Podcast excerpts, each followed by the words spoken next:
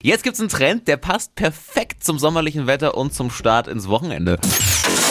Hypes, Hits und Hashtags. Flo Kerschner Show Trend Update.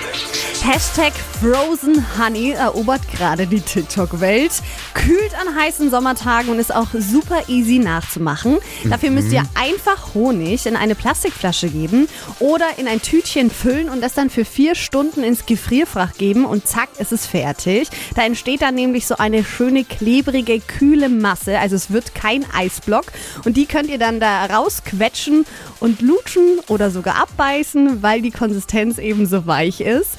Ähm, wem das mit purem Honig aber viel zu süß ist, der kann das gerne auch einfach mit Limettensaft oder Wasser strecken. Ne? Dann ist es nicht mehr ganz so süß und ist dann eher so ein äh, Honigwassereis. Und ich habe das jetzt mal ausprobiert. Also ich habe hier mal so Honig in so. Eiswürfelformen reingemacht. dann, Marvin, auf geht's. Und der Dippy, würde ich sagen.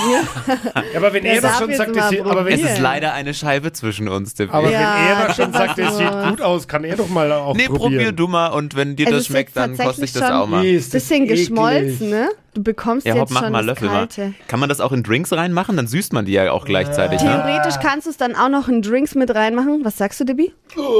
Was? Ich find's so lecker.